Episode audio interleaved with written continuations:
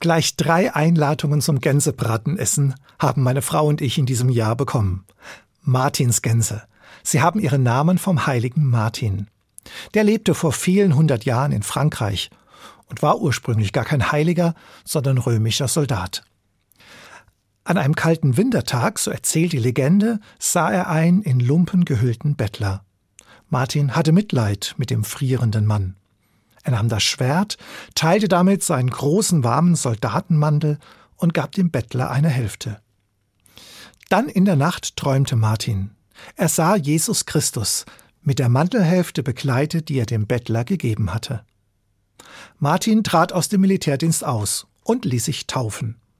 Er wollte von jetzt an den Menschen dienen, und die spürten, Martin kümmert sich um uns, setzt sich für uns ein. Einige Zeit später wurde ein neuer Bischof für die Stadt gesucht. Die Leute waren sich einig, Martin soll der neue Bischof werden. Doch der war viel zu bescheiden und fühlte sich dem hohen Amt nicht gewachsen. So floh er vor den Menschen und versteckte sich bei den Gänsen im Stall. Die waren ganz verstört. Ein Eindringling. Sie schnatterten laut und aufgeregt. Martin wurde entdeckt und doch noch zum Bischof geweiht. Die Gänse aber wurden zur Strafe für den Verrat verspeist. Eigentlich ungerecht. Ich finde, die Leute hätten den Gänsen dankbar sein müssen. Sie haben das Versteck gezeigt. Und auch für Martin waren die Gänse ein Segen.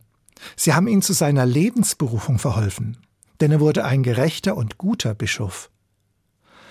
Manchmal ist es gut, wenn andere einem mehr zutrauen als man sich selbst. Selbst wenn es dafür den lautstarken Hinweis von Gänsen braucht.